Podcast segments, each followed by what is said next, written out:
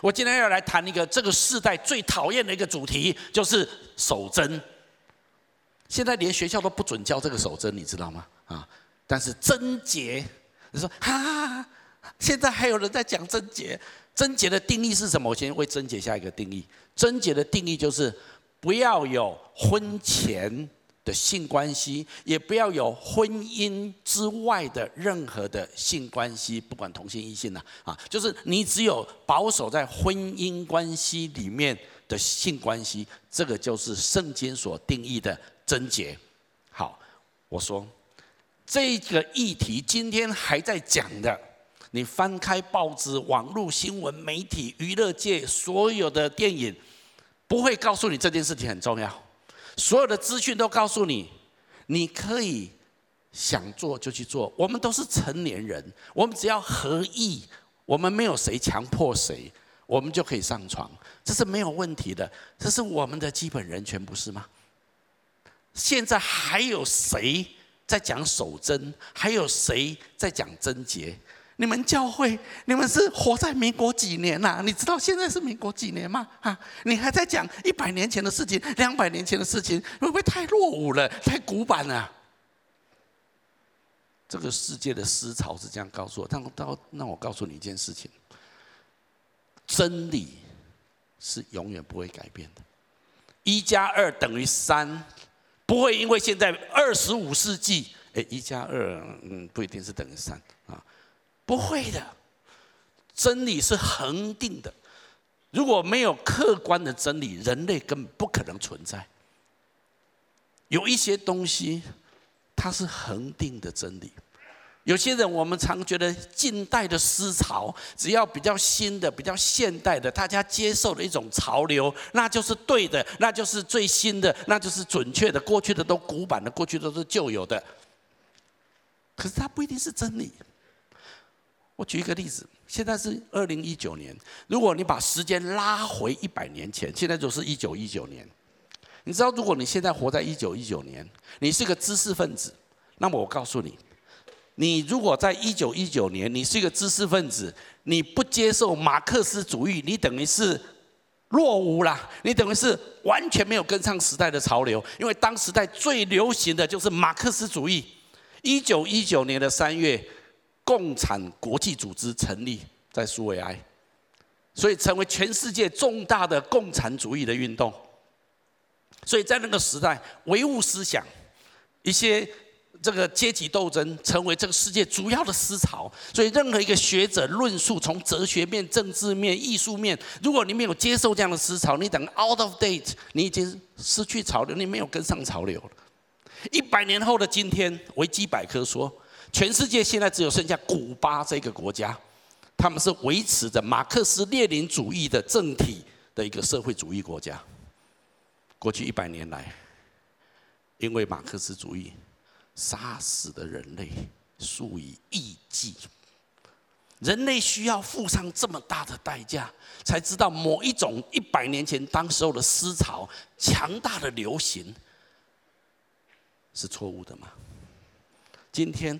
我们拥抱性解放的思潮，我们拥抱很多所谓的人权的思潮，觉得我有身体的自主权，我干嘛要死守贞洁？那么我今天告诉你，我要告诉你恒定的真理是什么？圣经上告诉我们，你要持守贞洁。我今天开宗明义，我不跟你废话一大堆，我告诉你为什么？这不是只是圣经的一种教条。很多人说啊，你们这基督教的教规。如果他只是教规，那大家遵守起来是很辛苦的。但是我今天告诉你，坏，很重要的。第一个我要告诉你的原因是，这是最好的自我保护。为什么我们要持守贞洁？因为贞洁是最好的自我保护。圣经告诉我们，你要持守贞洁，最主要的目的不是上帝规定你。上帝如果有任何规定，圣经上如果神有给我们任何的命令，对我们有什么要求？其实神的目的不是要证明他是对的，你是错的。他是高高在上，你是被他逼迫的。其实他是为了要保护我们。我们来读一下下面这段圣经节，来，所以你们要避免淫乱。人无论犯什么罪，都不影响自己的身体。唯有犯淫乱的人是害了自己的身体。请你把害了自己的身体圈起来。圣经讲得非常清楚。你有时候犯很多的错误，有时候是伤害别人，或者是让让自己的经济受到亏损，或者是都是在身体之外。但是如果你犯淫乱的罪，你如果不守贞洁，甚至说你是伤害自己的 physical，你的身体直接伤害你的身体。圣经讲得非常清楚。所以神不是说你要听我的规定，重点不是神要证明他是他的规条是怎样，而是神在保护你，在保护我。那说为什么这样子是一种保护呢？我今天要举几个例子来说，为什么持守贞洁，就是不要有婚前性关系，或者不要有婚姻之外的任何性关系。我有几个理由。第一个理由，你可能成为未婚爸爸或未婚妈妈。你知道现在说，那我们避孕呢，我们都可以的，谁能够百分之百呢？啊，那你今天如果万一不是在婚姻关系里面怀孕了，那你将面临很大的挣扎。当然，现代人说没关系，就堕掉就好了，没有预期就堕掉。我们讲很简单。你知道堕胎对一个妇女、对一个妈妈来讲，那是何等大的伤害，你知道吗？就算你是男生，你也知道，你把一个生命拿掉，那对你的心灵的影响，那是一生之久的。我记得我在大学时期，我还在东海大学读书的时候，我除了在学校团契有服侍，我另外去辅导一个高中，我当高中团契的一个辅导，在那个辅导的团契当中，有两个高中生。他们就发生了关系，结果怀孕了，哇！结果搞到双边的家庭鸡飞狗跳，然后我们不知道该怎么去，就想尽办法。本来他们说要把它剁掉，说我们劝他不要剁掉，然后后来他们也听我们辅导的建议，就把孩子生下。可是这样的过程就必须要辍学，必须要处理很多后续的问题，所以这两个年轻人他们的人生从此转弯跟改变。你知道，你没有预备好要有孩子，而有孩子的处境，对于不管是成人或者是婴孩，都是极大极大的伤害。好，你没有预备好，你要成为未婚爸爸或未婚妈妈。还有第二个很重要，你会暴露在感染性病的危险中。一个性关系很多元的人，他是很容易染病的。一般电影看起来都非常浪漫哦，这个哦你侬我侬啊光月光下，然后这样子哈，然后 feel 很好就上床了啊，都没有告诉你这后面有什么代价，都没有告诉这后面有什么后果，这是非常需要去注意到的。我这里有几个统计数字太多，我随便举几个，这是自由时报，自由时报对 Libro 的哈，他就说事实上卫福部统计这去年的资料。从二零一四年开始，艾滋病每一年在台湾都是逐年上升的，啊，那全台湾到去年为止，一共有三万六千三百九十九个人法，就是统计上面有的哈，登记有案的有三万多人染病，其中六千一百三十五个人死亡。你说，哎呦，这样子死亡率还没有很高，不是死亡率还这还没死，你了解吗？啊，不是说他那是已经发病死掉了。那到目前为止，艾滋病仍然没有办法根治，它是一个非常难缠的一种疾病。卫福部说，艾滋病的危险的因子主要是因为男男之间不安全的性行为最多，占百分之八十五。那其次是异性之间不安全的性行为占百分之十。那注射啦各方面药瘾者占百分之一到三。从这样子的统计数字看起来，政府是试图在跟我们说什么？你知道吗？政府试着在跟我们说。因为不安全的性行为，所以导致疾病的这传染。所以你只要有好的全程使用保险套的安全性行为，那你就 peace。你这样看起来、听起来是这样子哈。所以这种有戴保险套等于安全性行为的政策，你知道政府现在的政策是这样子哦，连国中、连学校都不准教手针哦。你教手针你是违法啊，只要教安全性行为哦。你知道现在教育变这样子吗？啊，OK，好，那所以只要有安全的性行为就可以探索你们的情欲。请问这样是让孩子沦为艾滋病跟性病的痛苦深渊，还是成为他们欢乐的地方？保险套这么保险吗？好，先不要讲其他的接触、其他的感染的途径，单讲保险套这个事情就好。消基会在二零零七年，他们重点抽查情趣用品。其中他们发现有九成的保险套是不合规格的。你说那二零零七年啊，现在二零呃很久了，七年之后他们再再调查一次，二十五件的保险套，也只有两件符合规定，不合格率高达九成二。你以为保险套都很保险吗？你以为只要有做所谓的防范措施，就可以随意跟人家上床吗？还有很多其他的途径，还有很多的状况，有可能会让你染病。到今天为止，性病，不管是艾滋或任何其他的性病，都是很难根治的，都是很痛苦的一件事。不仅你自己痛苦，你也会影响你的家人，影响你所爱的人。最好的杜绝艾滋病或者性病，最有效的方法，就是拒绝一切婚姻之外的性关系。这就是神要保护我们，要让让我们的身体得到保护，这是一个非常重要的一件事情。再来。如果你没有遵守贞洁，其实这会妨害你们真实的彼此认识。当男女在交往，还没有认识很深就上床了，那么下一次见面，你们第一个想做的事情就是先上床再说。那很多时候就变成你们在一起都是在做性关系的事情，而没有深刻的彼此认识。你知道？正常的流程，神要我们彼此先了解，了解对方的个性、对方的梦想、对方的价值观，知道他的优点，知道他的缺点。当两个人充分了解之后，确定对方真的是适合你的人，然后你们才真正的进入婚姻，才有性关系。这是正常的流程。现在人不是一样，先发生性关系，再来发现啊，没哈啊不合啊，认识之后。我们因呃这个相遇而而在一起，而认识认识之后就分手了哈，因为太了解了就分手了，因为知道不适合。那这个是让你们没有办法有效的、真实的彼此认识，还有这种可能让你选择到不适合的伴侣啊，就已经在一起啦，啊，就已经上过床了，而且常常这样做啊啊，坦白讲已经老夫老妻了，其实还没有结婚呢哈，那已经老夫老妻了，那已经到了适婚年龄了啊，要分手也不是啊，知道啊，这个这个走下去啊，彼此都很痛苦了哈啊，但是啊，已经这样了。啊，也是也是有有责任感嘛，哈啊，对方也没有说坏到哪里去啦，好啦，就结婚吧，就这样子哈，就勉为其难的就给他结婚下去，尤其是为了奉子跟奉女而成婚，那么这样子的配偶跟对象是不是真的最适合你？未必，但是很多人因为这样子，他们不得不跟一个可能不是最适合他的伴侣结婚。加深你们分手后的创伤。有性关系跟没有性关系的分手，伤害的程度是很不一样的。有性关系的分手，需要后面更多的疗伤的过程是非常长的啊，破坏你们彼此的信任感。如果你们因为经不起你们肉体彼此的吸引而发生了性关系，那么结婚之后，你也会怀疑，那你的配偶会不会有一天跟另外一个异性肉体的吸引也很大？而也跟人家发生关系啊，我会不会有一天，啊，老婆已经这个人黄猪老哈，啊，这这种哈，然后我会不会也跟别人一有机会就跟别人发生性关系？如果性关系是那么容易发生的，就算你现在在婚姻里面，你会不会对彼此缺乏安全感？没有安全感，没有信任感，对婚姻是很大的伤害，减少你们认识其他同侪的机会。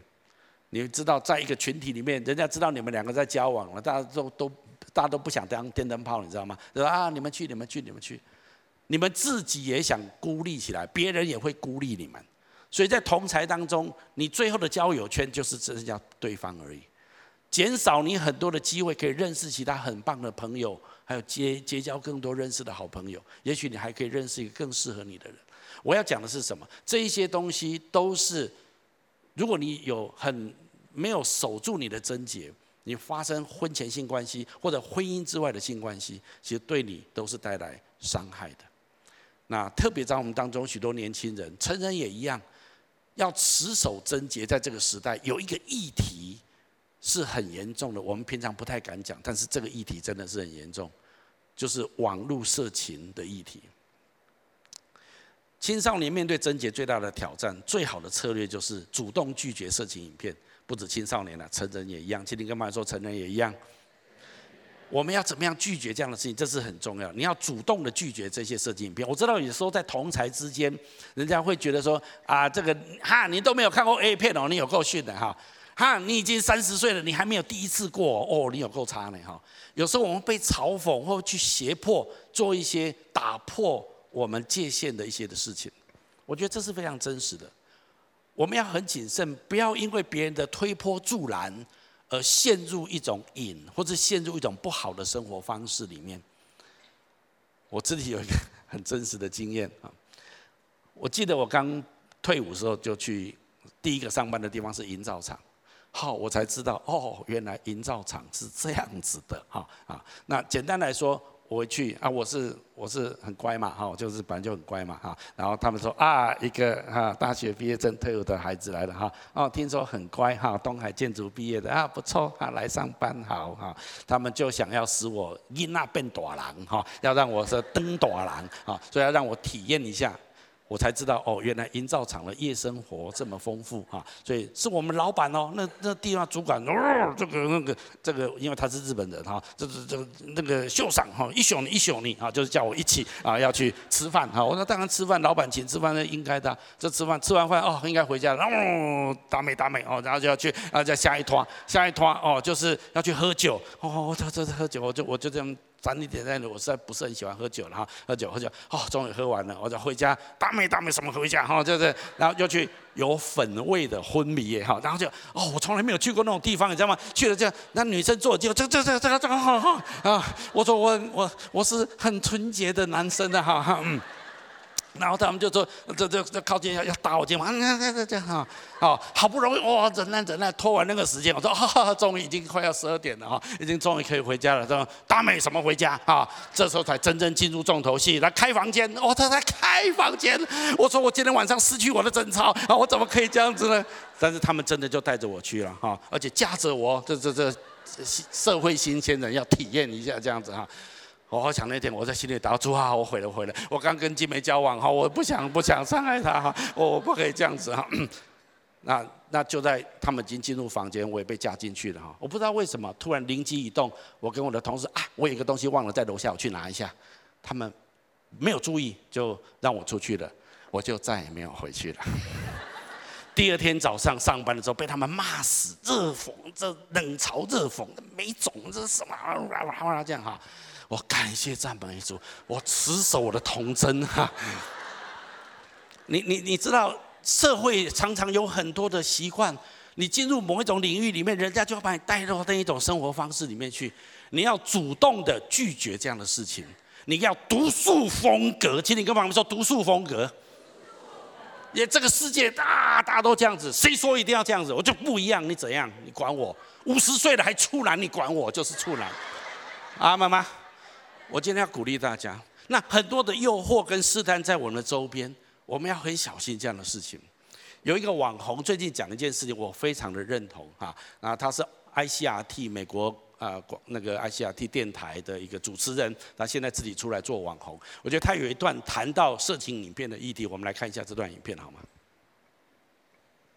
？Hey guys, it's JR. 今天我们来聊聊关于成人资讯这个东西。嘿，谈到色情内容呢，我相信我们每一个人，包含过去的我自己，特别是男生们，一定都有属于各自的暗黑史、暗黑低潮。但这不是重点。谈到色情内容，我曾经跟我的大学同学在宿舍里面辩论关于它的必要性。是的，在我们这个年代，我们都讨论这么有意义、有价值、富有教育性内容的东西。我同学跟我说，看 A 片是为了满足自己的生理需求。我回答他说，可是你不看片会不会死？嗯，不会，所以它不是满足你的生理需求。看片不是因为你需要，单纯只是因为你想要。我同学又说，不然要怎么解决欲望？看片才能够满足欲望。我回答说，看片不能够解决，也不能够满足欲望。看片是制造欲望，因为这种东西就是越看越想看。我们老实说吧，男生们，今天你看完一片之后，你会乖乖跟自己说，OK，今天就到此为止，这么节制吗？还有你今天看完之后，你走到路上就觉得哇，无事一身轻，还是你看到女生的时候呢，你就会有奇怪的想法。所以到底这个问题是鸡生蛋还是蛋生鸡？这个问题呢，丢回给你思考。然而，我可以跟你说的是，我的确有认识大学的男生。他真的是现代奇葩，他一辈子从出生到现在，从来没有看过这些阿里不达的东西。人很正常，没有痴呆，很健康，很阳光，一表人才。相反的，在我认识的孩子们当中，有孩子因为从小看了这些东西，所以他会去模仿里面的动作，所以还不到国中的年纪，他就会对女生做出一些非常不礼貌的动作。而相信我，当我这样讲的时候，我已经是非常客气。讲到这里，其实我挣扎了很久，要不要做这个主题？因为你要知道，如果你不想要满脑子大便，你就不要往粪坑里面看。有一次我室友上完大号没有冲水，我早上要刷牙的时候进去厕所里面一看，那冲击性的条状画面跟了我一整天。或站或坐都是大便。如果说你的成就取决于你的行为，而你的行为取决于你的想法，那你的想法则取决于你的所见所闻。举个数据来讲，美国的 Kansas City Mercy 儿童医院，他们发现儿童性侵案件当中，现在竟然有高达一半的犯罪者是儿童自己本身哦。也就是孩子侵犯孩子，而且这个趋势正在逐步上升。犯罪者的年龄大部分是十一到十五岁，大部分是男生，而受害对象几乎都是四到八岁的女生。To sexually assault someone else, that's a learned behavior. Nurses are also finding more and more that pornography is playing a role in these cases. It can include a victim being forced to see porn, being forced to do something shown in a pornographic video, or being recorded. I think it's probably multifactorial, but that is the question. How are we as a society failing in such a way that we have 11 and 12 and 14 year old boys primarily committing violent sexual assault? Right. 的确，究竟我们的社会发生了什么问题，以至于十一、十二、十三、十四岁的小朋友会成为性侵案件当中的加害者？在我小学五六年级、国中国一、国二的时候。我们根本不会去想到这些事情。我们除了学校里面教的健康教育第十四、十五课，如果没记错的话，我们不会有这样子的想法，我们不会有这样子的念头。但我们回到正题，他们发现这事件当中的许多加害者，他们过去曾经也是被害者。除此之外，跟他们在越来越小的年纪接触到色情资讯，绝对脱离不了关系。所以，色情影片到底是怎么搞烂你的大脑了？不只是小朋友，包含成人在内也是一样。有一部影片就很详细的讲到这个部分，那已经有人翻译成中文了。我自己本身不是脑科学专家，但是影片大致上的内容。是这样的，多巴胺是脑和身体里面一种负责传递讯息的化学物质，它主要负责大脑兴奋的感觉，其中它跟人类行为当中的奖励激励机制有关。在你生活当中的大大小小事情，如果少了多巴胺的作用，你根本完全不会有想要去做的动机。那人在吸毒的时候会大量的分泌多巴胺，所以产生很兴奋的感觉。只是当你的身体产生了过多的多巴胺的时候，你的体内为了要达成平衡，它就会去减少你细胞内的多巴胺受体，也就是接受器 receptors。那久而久之，你为了要达到原先的刺激程度、刺激感，你就不得不不断的增加你毒品的剂量。这就是毒品可怕的地方，它会破坏你体内的机制。回过头来看，性相关行为是人类行为当中最会刺激多巴胺分泌的一种行为，它产生的多巴胺分泌量是正常量的百分之两百，跟吗啡的作用一样。而毒品当中，像是骨科碱，则可以达到百分之三百。问题是，毒品。它取得不容易，它价格昂贵，它是违法的，而且它的效果时间很短暂。但是色情影片相对的，它取得容易，它游走在法律边缘，而且你每看一部不同的色情影片，它就会像是重新刺激你的大脑，大量的分泌多巴胺一样，就像是不断的反复嗑药，然后接着你的身体为了要达到平衡，它就会减少你细胞内的多巴胺受体的数量。久而久之，你为了要达到原先的刺激程度，你就不得不增加你的片量，可以这样讲吗？但恐怖的还在后面，长期下来，多巴胺受体不足会导致疲劳、生活缺乏动机、失眠、情绪波动大、社交焦虑等，这也是色情影片成瘾的人会有的现象。但相反的，根据一些研究，戒掉色情影片的成人当中，很多人回报说，他们的生活当中焦虑感减少了，更有活力了，而且生命当中更充满动机。所以喽，不要再搞烂你的大脑，尊重一下大脑好不好？你看什么，他就要照单全收，respect 一下好不好？respect，respect。我的朋友他为了要戒掉色情影片呢，他把他的整个硬碟格式化了。如果你是男生的话，你就知道这情操有多伟大了。但是隐藏在他家里面还有另外一个隐忧，就是他弟弟的电脑，所以他干脆一不做二不休，把他弟弟的硬碟也格式化了。他弟知道之后超生气的。但还有一些东西是我们不能够控制的，举例就像是我们的环境。有一次就在去年而已，我我上网去查了那个。字典，我只是上去查个字典，结果旁边就出现了非常诱人的广告。我只是查个字典，有必要吗？万一有勤奋上学，只是想要查个字典的小朋友上去，结果无缘无故还要被诱惑一下。我写信去相关单位去举报这件事情，举报这个广告，结果我得到的回复是，他们没有违反任何相关的规定。嗯，我们尊重法律。小朋友去书店买字典，哎，不对，我不是叫你们不要看这部影片吗？总之，好啦，我们今天影片就到这边结束。我们一起来守护我们的环境，一起来守护我们的小朋友，一起来守护我们自己的大脑。Respect，respect，不要再随便看了哈。OK，see you guys next time，peace and bye。好，我们给这个影片一个掌声哈。我真的觉得，你的大脑，你让它吸收什么，它就会被刺激，会产生这一方面的反应。所以，为什么我们不要让自己去看这些的东西，会对对我们来讲会产生非常深远不好的影响？神要么过圣洁的生活。我来读一下下面这段圣经节，好吗？来，上帝的旨意是要你们圣洁，绝对没有淫乱的事。每一个人要晓得依照圣洁合一的方法控制自己的身体。你一定可以，你是成年人，你可以为你的行为负责任，是你要不要而已。如果你愿意，你可以依照合一的方法来控制你自己的行身体。圣经给我们很多这样子的鼓励、期待，甚至上帝的命令。我再一次说，很多时候我们听到圣圣经上的一些的对我们生活的期待跟规定或者其命令，有时候我们都觉得很烦。但是我要再一次说，神的动机不是要给我们很多的规条，神的动机是要保护我们。其实神的动机是爱。我们来读一下这段圣经节好吗？来，命令的总规。就是爱，这爱是从清洁的心和无愧的良心、无畏的信心生出来的。今天你做父母，你都知道你会给小孩子一些的规定。太小的孩子，你不可以让他玩火，你不能让他拿美工刀。孩子说：“我要玩火，我要拿美工刀，为什么不行？”就是不行。但是好像是一个规条规定，可是我们都知道，因为你爱孩子，你不希望他伤害自己。神今天一样对我们生活有一些生活的指示。神希望你不要过一个混乱的性关系的生活，你要持守贞洁。这不是一个规条，不是一个教规，这是为了保护你、保护我，让我们自己的身体得到照顾，得到好的结果。这是第一个我要说的。为什么要持守贞洁？第一个，为了自我保护。还有第二个我要谈到，就是是这是敬畏神的一种态度。我的意思是。上帝既然告诉我们，希望我们这样子来持守自己的身体，来过一个合神心意的生活方式，那么你如果敬畏神，那么我鼓励你就遵照神的指示的生活方式来活，这是表达你对神的一种尊敬的态度。我为什么这样讲？因为我发现有很多人，他们对于自己错谬的行为，他有很多的借口跟理由，给自己很多合理化的论述来。支撑他一种错谬的生活方式，这个世代最容易做这样的事情。人为了合理化自己的行为，他可以扭扭曲、扭曲、曲解很多的东西，甚至有些基督徒他也可以扭曲圣经的意思。现在的思潮这么说，很多人以为人有性的自主权。这应该是一种天赋的基本人权。现在思潮告诉你，你只要是成年人，你超过十八岁，你超过二十岁，你们两个人合意，没有谁强迫谁。不管你有没有在婚姻关系里面，不管你有没有男女朋友了，这都没有关系。只要你们是成年人，两个人合意，那当然可以上床，这是你的基本人权。女人也可以享受自己的性爱的愉悦。我想跟什么男人发生关系，那是我的基本人权。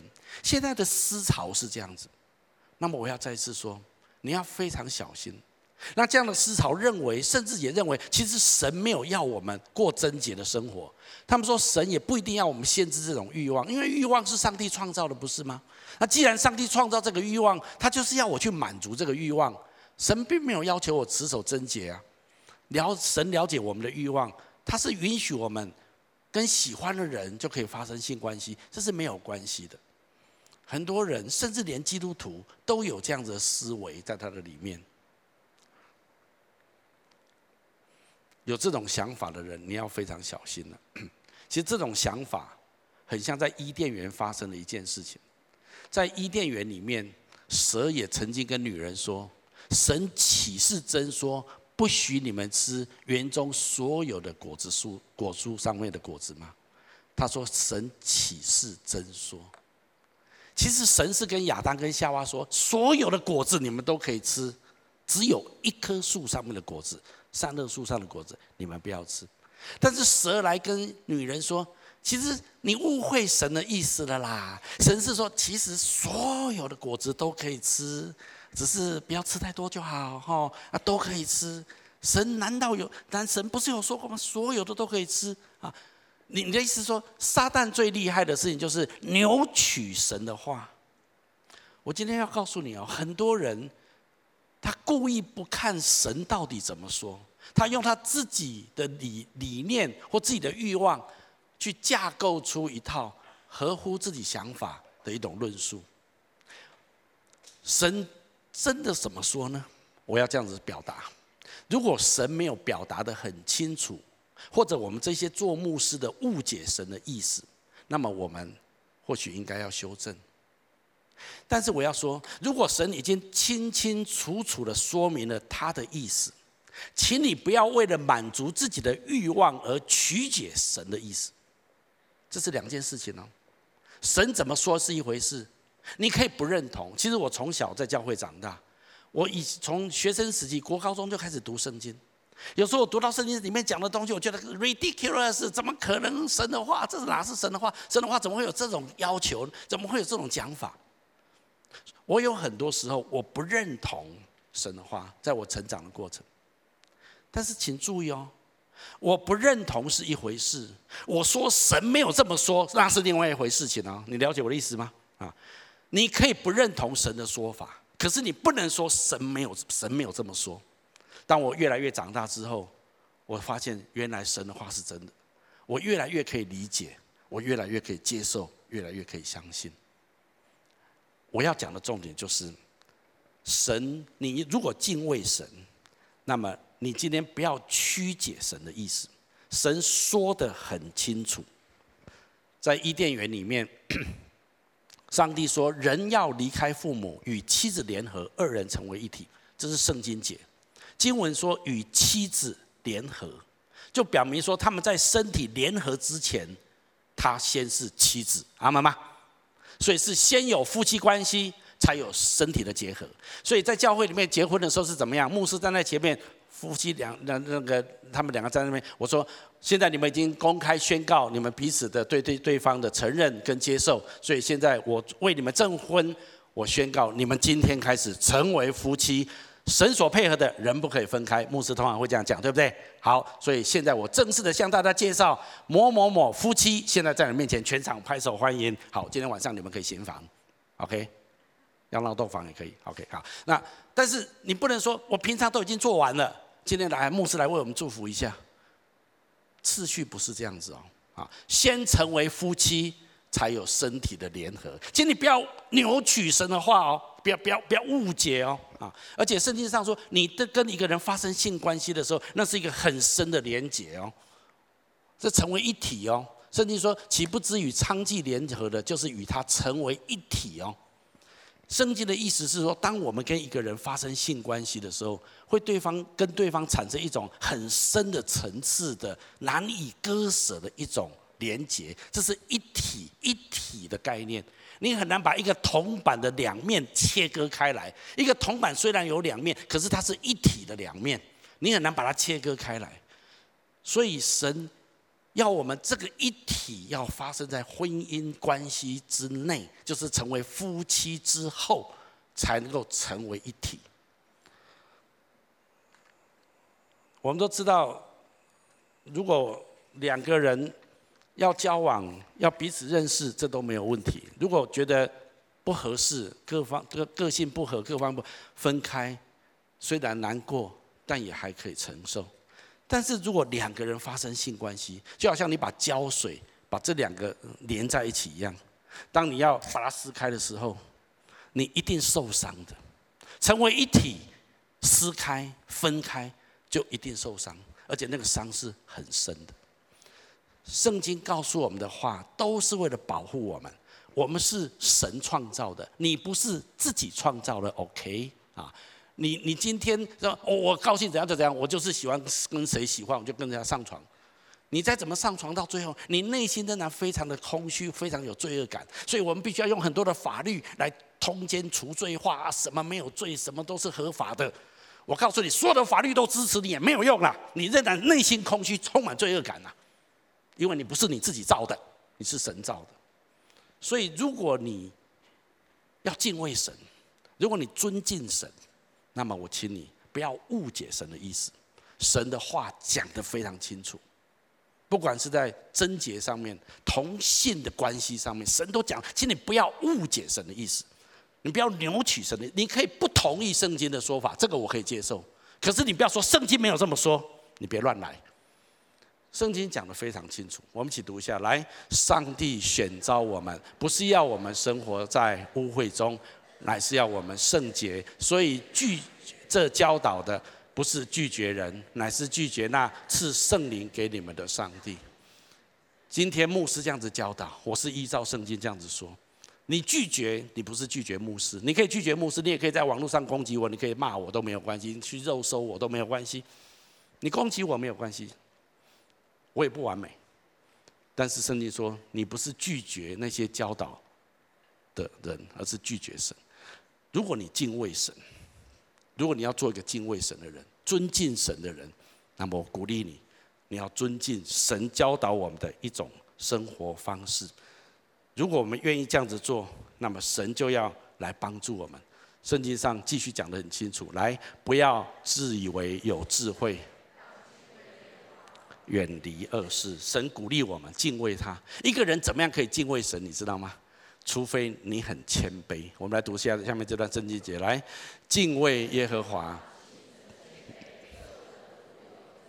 生命为赏赐。圣经告诉我们，如果你敬畏神。那么你必须要谦卑。太多人有自己的想法，有自己的价值观，有自己的角度、自己的认知。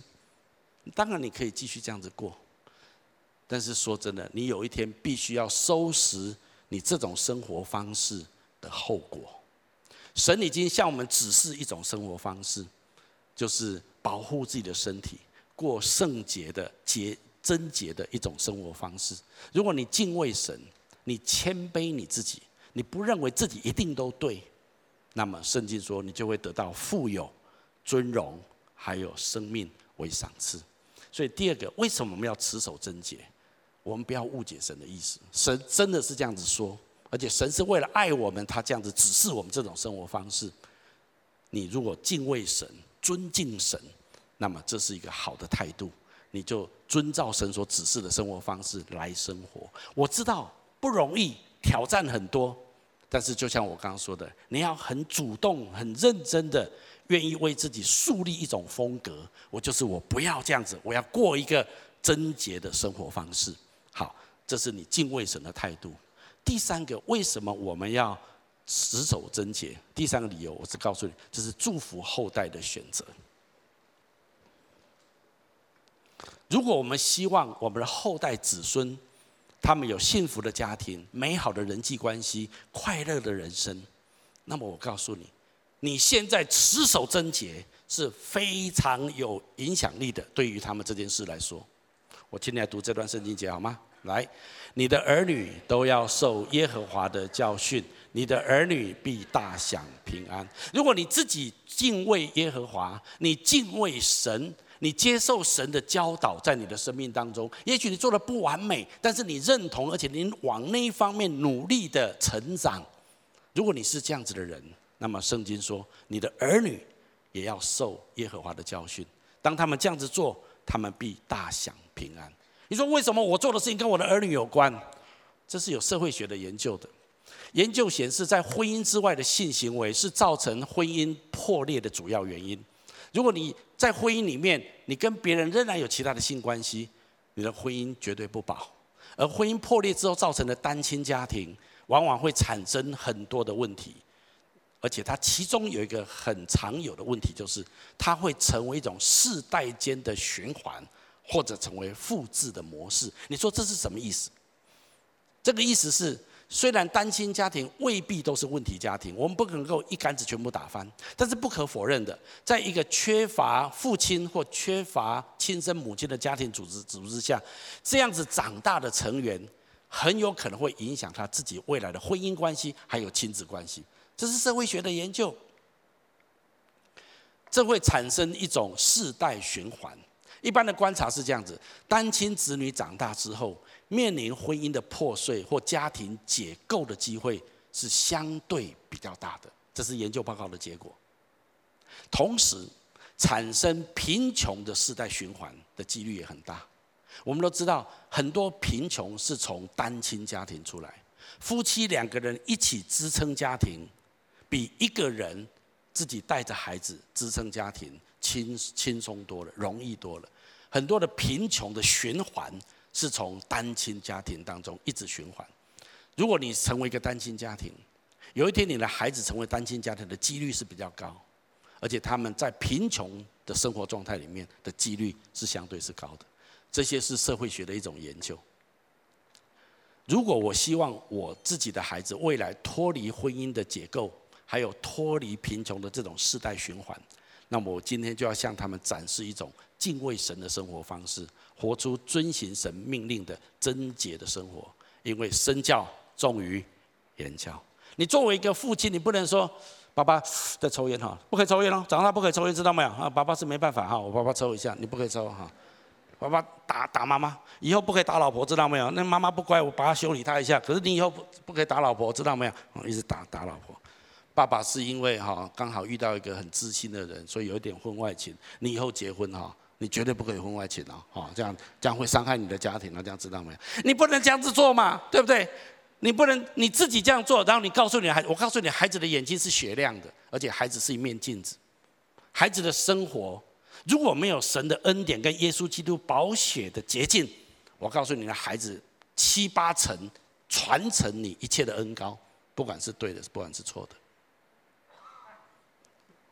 我自己有一个有一个经验，再讲一点我的黑暗史、暗黑史嘛。我记得我以前有有一个交往的对象，在大学大一、大二的时候，那段时间大三的话，那本哈，好，那那。在交往以前没有太多人教的，我只是知道呃不要有不要发生关系哈，但是可能就其他的界限就没有太太持守。但是有时有一天，我觉得好像我们稍微有一点有有一点危险哈，在彼此的关系上面，在在触摸上面哈，突然之间在我灵里面，我好像听见一个声音，我我后来知道那是圣灵跟我说的，圣灵跟我说，你再下去看看，有一天你的儿子就这样对待人家，你的女儿人家就这样对待他。我说啊。你知道吓一跳，你知道吗？啊！我突然觉得神跟我说：“你如果这样做，恩高会传承。”那从那时候开始，我就不敢了。我我我我不知道为什么神这样教我，但是我我真的那时候我意识到一个很强烈的意念在我里面：你今天坐在你的女朋友身上，有一天你女儿的男朋友就会坐在她身上，你的儿子就会坐在人家的女生身上。你知道恩高是会传承的。我今天要鼓励每一个人。你想保护你自己吗？你想远离这些不好的事情吗？神要我们持守圣洁。如果你还没有结婚，那么你在现在持守你的贞洁，你将祝福你未来的婚姻。如果你已经在婚姻里面，你持守在婚姻当中的忠诚跟贞洁，你将祝福你的后代子孙。这就是圣经的意思。所以圣经这么说，我们一起读一下来：行为纯正的义人，他的子孙是有福的。讲到这个时候，我的意思，我没有意图要让那一些已经越了界限的弟兄姐妹或者朋友们，你感到挫折或羞愧，或者来这地方被牧师骂，不是这个意思。我希望我今天所说的这一切的意思的重点。是希望这样子的弟兄姐妹或者朋友们，给你一个重新站起来的动力。也许过去你没有那么 care 这件事情，你觉得大家都这样子，你也觉得没有关系。反正我还没有结婚，我喜欢谁跟谁上床有什么关系呢？结婚了以后我才不要这样子就好。请你不要相信这些的思潮。今天如果你愿意重新站起来。成为一个愿意保护自己的身体、愿意敬畏神、尊敬神他的教导，也愿意祝福自己的未来，还有你的下一代。我希望给你一个动力，你愿意重新的起来，持守贞洁的生活方式。我的重点在这里。我相信，如果你愿意这样做，耶稣基督的宝血会遮盖涂抹你。也许有人说，牧师你这样讲，那我没有希望。因为我的爸爸、我的阿公，他们都单亲、单亲、单亲，而且都生活都好几个、好几个、好几个。我看我也避免不了，我现在很危险，有可能这样子。那如果是这样子，我给你一个好消息：当你在基督耶稣里面的时候，耶稣的宝血切断这一切的传承，你可以从你启动一个圣洁的族类，从你启动一个圣洁的家族，你愿不愿意这样做？如果你愿意，神必要帮助你。我今天要鼓励所有的人，不管你过去怎么样，你重新在主面前立志，我要过一个贞洁的生活方式，我要保护自己的身体，我要敬畏神，我要祝福我的后代子孙。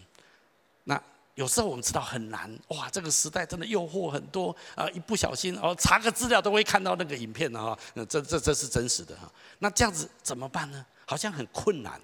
我要给你一个答案，靠着主。你可以持守贞洁。最后我要这样说：依靠神，你就可以持守贞洁。我同意，活在这个时代里面，如果你没有依靠神，你真的没有办法，真的做不到，因为诱惑跟试探太多。但是我要鼓励你，我也挑战你，起来依靠神，你可以持守贞洁。你说那到底要怎么依靠？好，我要告诉你，很，如果你真的说好，那我要告诉我到底要怎么做。如果你真的要，你真的要，你真的要，那我告诉你，你要怎么做？很简单，三件事情。第一个，竭力追求认识神、爱神。圣经上说，你要尽心。我们一起读一下这句话，来，你要尽心、尽心、尽意、尽力爱主你的神。你要用一个更有吸引力的东西来取代。很多人说：“那好，我不要做，我不要看 A 片，我不要做，我不要，不要，不要。”你越不要，你越专注在那件不要的事情上面。人通常很难。我要你转一个方向，来认识神，来爱神，来追求认识主。这就是为什么你要来教会的原因。像我们最近有一万一二一三，好不好？给自己一个机会，好好的认识这位神，让这位神祝福你的生命，与你同在。当你跟上帝有个最美好的关系的时候，你自然有能力脱落那一些次等的那些的东西。这是第一个，我要鼓励你。第二个，你要拥抱生命的意向。当你更多认识神、爱神之后，上帝可能会把一些感动放在你心里面，会让你看到一些这个世界的需要，然后你跟神说：“上帝啊，求你使用我。”让我的生命可以来回应你的呼召跟意向，来祝福这个世界。你知道没有意向，民就放肆，你知道吗？就你没有一个很清楚的人生目标，太有钱太闲，犯罪就在这个地方啊！啊，不知道干嘛啊？没事啊，多看一下，看一看就去了啊。网络人家戳你一下，你也戳一下啊。要不要出去啊？上床就这样去了。你不要那么闲好不好啊？你你要那当然我不是说你都要一直工作，你要有健康的娱乐，这是要的。但是你要更有人生目标。约瑟不要忘记，约瑟他遇到很多的挑战。他遇到很多的试探，他主人的老婆非常美貌，主动勾引他，但是圣经告诉我们，约瑟拒绝他的勾引。约瑟心里说：“约瑟跟他说，我怎么可以冒犯我的神呢？”对约瑟来讲，他有两个梦在他里面。他知道有一天他会成为一个非常伟大的人物，很重。上帝要他做很重要的事情，所以他不作践自己。你了解吗？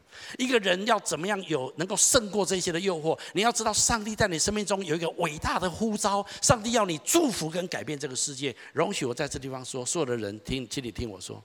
从上帝的眼光来看，你存在的目的是为了祝福整个世界。我再讲一次，我一点都不夸张，我讲过很多次。你存在的目的是为了祝福、改变整个世界。如果你没有活出这样的人生，你浪费生命。我跟你说，那说我怎么知道我这一个人这么渺小？所以你要追求认识神，然后慢慢去领受上帝给你的意向跟呼召。我不是说你要做一个伟什么伟人、有名的人、总总统，不是。只要你认真去做上帝要你做的事情，你就对这个世界带来重大的祝福跟改变了。神不会创造废物跟垃圾，神创造的每一个人都是在他生命中有最美好的计划。如果你愿意回应这个，神要使用你来祝福跟改变这个世界。你有一个很兴奋的东西在前面，你就不会轻易的跟人家发生这些事情。对我来讲，当然我不说我都没有诱惑跟试探，可那些诱惑跟试探对我来讲是。Piece of cake，我每次想到哦，这个世界还有很多兴奋的事情要做，我就很嗨，这里面的嗨度就很高，你了解吗？哈，哪有时间去弄那些事情呢？所以我要鼓励你，就是你要领受从神来的意向。那如果这两件事情你要做得很，你要实际的经历它，第三件事就很重要，你要委身教会生活。没有教会生活，你无法尽心、尽心、尽意力的来追求认识神。没有教会生活，你没有办法去被成全，回应上帝给你的意向跟呼召。其实教会是一个平台，教会不是要控制你哦，来聚会啊，来奉献啊，来参加培育课程，这个只是一个过程而已。教会的目的是要成全你、支持你、为你祷告、装备你、帮助你去成全上帝给你的意向跟呼召。这在荆棘教会，我常常在讲这件事情。所以你要委身教会生活，你不一定要在荆棘教会有说过，可是你一定要去找一间教会委身在这其中。这是圣经给我们很重要的教导。所以如果你愿意这样子做，那么神必要祝福我们。我们来读一下这段圣经节好吗？来，我们若说是与神相交，却仍在黑暗里行，就是说谎话，不行真理的。我们若在光明中行。就彼此相交，他儿子耶稣的血也洗净我们一切的罪。今天这个见证的弟兄，我听了非常的感动。当他回到教会，他开始有能力可以胜过那些色情影片，他可以恢复跟他家人的关系。透过教会生活，我们知道真理是什么，我们跟神可以建立深深厚的关系，我们跟人彼此相交。在带导的当中，彼此鼓励的当中，我们就得到力量，我们可以去遵循神美好的旨意。所以这三件事情是你可以起来做的。我再次说，在这个时代里面，要过个贞洁的生活，我同意是很挑战的，但是不是不可能的。当你愿意来信靠神，来倚靠神，靠着主，靠着教会生活，你绝对可以过一个超过你所求所想圣洁的生活。这位弟兄后来神给他一个很棒的老婆，他们可以一起的来奔跑上帝给他们的人生的道路，何等的美好！我相信神是公平的，对每一个人，神也一样可以这样子做。我心中有一个梦想，这个世代虽然有很多人生活在性关系非常混乱的一个处境里面，但是我们能不能看见神能够创造一个新的文化？神能不能创造一个新的族类？我的说法是这样子。靠着上帝，我们可不可以重塑当代文化？我们希望兴起一个新的时代，年轻人们能够有一个说法。哪些年轻人？请你跟朋友说，你也是年轻人，跟他讲一下。心里年轻就是年轻人，说什么呢？说我宣告，我要把我自己的生命许诺给比肉体享受更有意义的事情。我已经下定决心，我要活出造物主对我的计划，我要成为一个更完整。可以活出正直、信实、委身、自律，还有真正喜乐的人生。阿妈妈？你同意吗？你跟我一起来宣告这段红色的字好吗？预备来！我要将自己的生命许诺给比肉体享乐更有意义的事情。我已经下定决心，要活出造物主对我的计划，成为一个更完整、可以活出正直、信实、委身、自律和喜乐的人生。看看我们现在这个会场，我们还有一支，还有一些座位是空着的，那边有一些座位是空的。这边还有一些座位是空的，所有的分堂点，看看你现在的会场，我知道有些分堂点比较少，已经挤爆了哈。但是我们可以变两三堂，阿妈吗？我们可不可以让这个教堂教会充满了人？我们带动一个新的文化跟浪潮，就是这个世代的人可以过一个贞洁的生活，而且他们可以回应造物主对他们生命的计划，他们可以活出一个非常快乐、充实，然后非常有意义的人生。不仅他自己蒙受祝福，他的家庭蒙受祝福，他的后代子孙绵延不断，蒙受上帝重大的祝福。我相信上帝要给教会力量，让我们重新创造文化。虽然这个时代是这样子，但是神的解答常常是借着这个教会给这个世界的。教会握有天国的钥匙，这是耶稣说的。所以我要也鼓励所有的弟兄姐妹，你自己起来选择过一个贞洁的。生活方式，你也带动你旁边的人，你跟你旁边的亲朋好友说：如果要过一个充实的、自律的、喜乐的、贞洁的生活方式，跟我来啦！啊，妈妈，去哪里？去教会就对了啦，就这样子。我告诉你，我们将挤爆这个会场，我们分好几堂、十堂都没关系。我讲到沙哑，我都甘愿啊。但是我们希望看见这个时代被教会转化整个文化，你我都可以在其中有份。我们可以。讨神喜悦，活出一个贞洁、有力量、有意义的人生。我们一起来祷告，阿爸父神，我奉你的名宣告，你的大能要运行在教会当中，不止在现场，所有的分堂点，所有的惊奇的分堂点，全世界所有的分堂点，主你都要充满在我们的当中。主你透过你的教会，在这个世代当中逆风而行，逆流而上。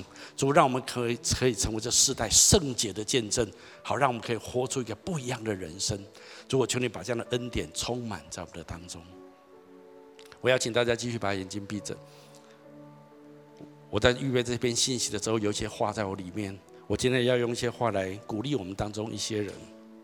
第一种人，在我们当中有人，不管在现场或分堂点，你过去不甚在意这样的事情，你觉得大部分的人也过都过这样的生活方式，不管有没有结婚，你反正你是一个成年人，你常常有一些的性关系。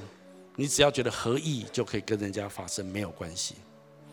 我觉得今天神要来到你的面前，我的灵里面的感觉是神他没有要来定你的罪，相反的，神要来呼召你离开这样子的生活方式，因为神说他有更重要的事情需要你去完成。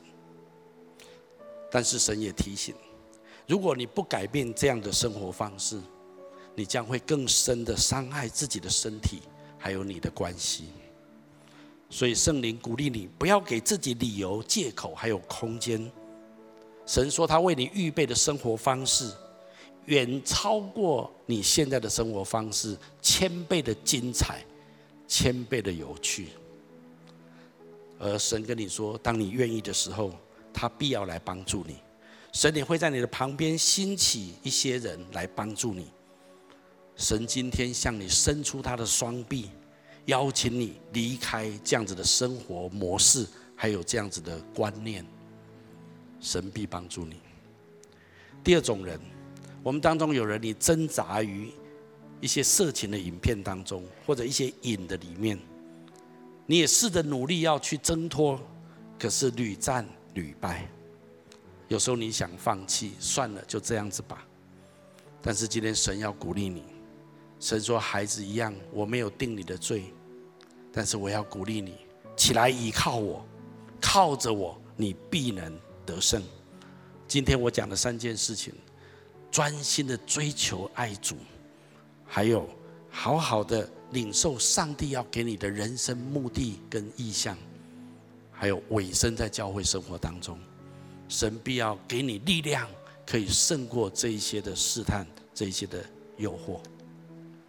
我要请大家继续把眼睛闭着，不管在现场或所有的分堂点，我们当中有人，你可能还不是基督徒，或者你跟这位上帝之间的关系还不是非常的清楚。想想你自己的生活，很多时候也在很多知道不应该这样做，确实也没有办法的处境里面。很多时候夜尽人生，空虚感快要刺破你的心，但是你也好像找不到答案。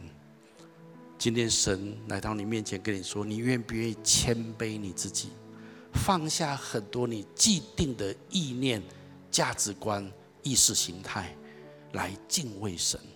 神说：“我要给你一个完全不一样的生命状态，我要祝福你，我要与你同在，我要使用你来祝福这个世界，我要带领你脱离这些让你受到捆绑的一种生活方式。”也许你要问说：“那我应该怎么做？”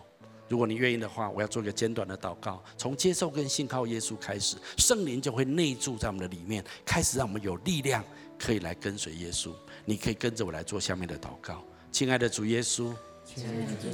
在这个时候，我愿意打开我的心，邀请你进到我的心中来，成为我的救主，还有生命的主宰。我要请求你赦免我的罪，宽恕我一切的过犯，带领我的人生，活出贞洁的生活，活出最有意义的生活方式。我把自己交托给你，我把自己交托给你。我这样子祷告，我这样子祷告，是奉耶稣基督的名，是奉耶稣基督的名。阿门。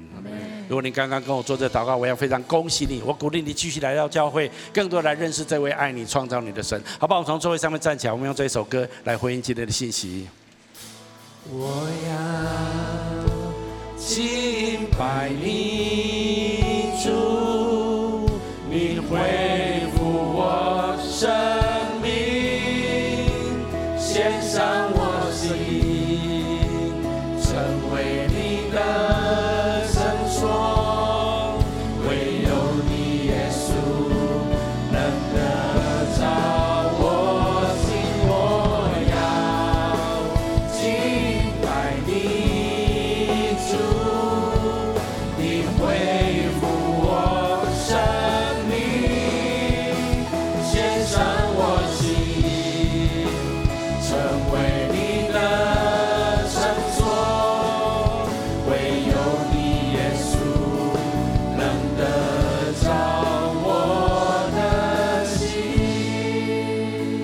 亲爱的阿爸父神，求你得着我们的心，让我们可以靠着你过一个贞洁的生活，让我们的身体得着保护。主，让我们可以敬畏你过我们的一生，让我们更可以祝福我们的后代子孙。我宣告这样的恩典满满的在每位身上，让我们从今直到永远荣耀你的圣名。祷告、祝福、宣告，奉耶稣基督的名，阿门。我们把掌声归给神。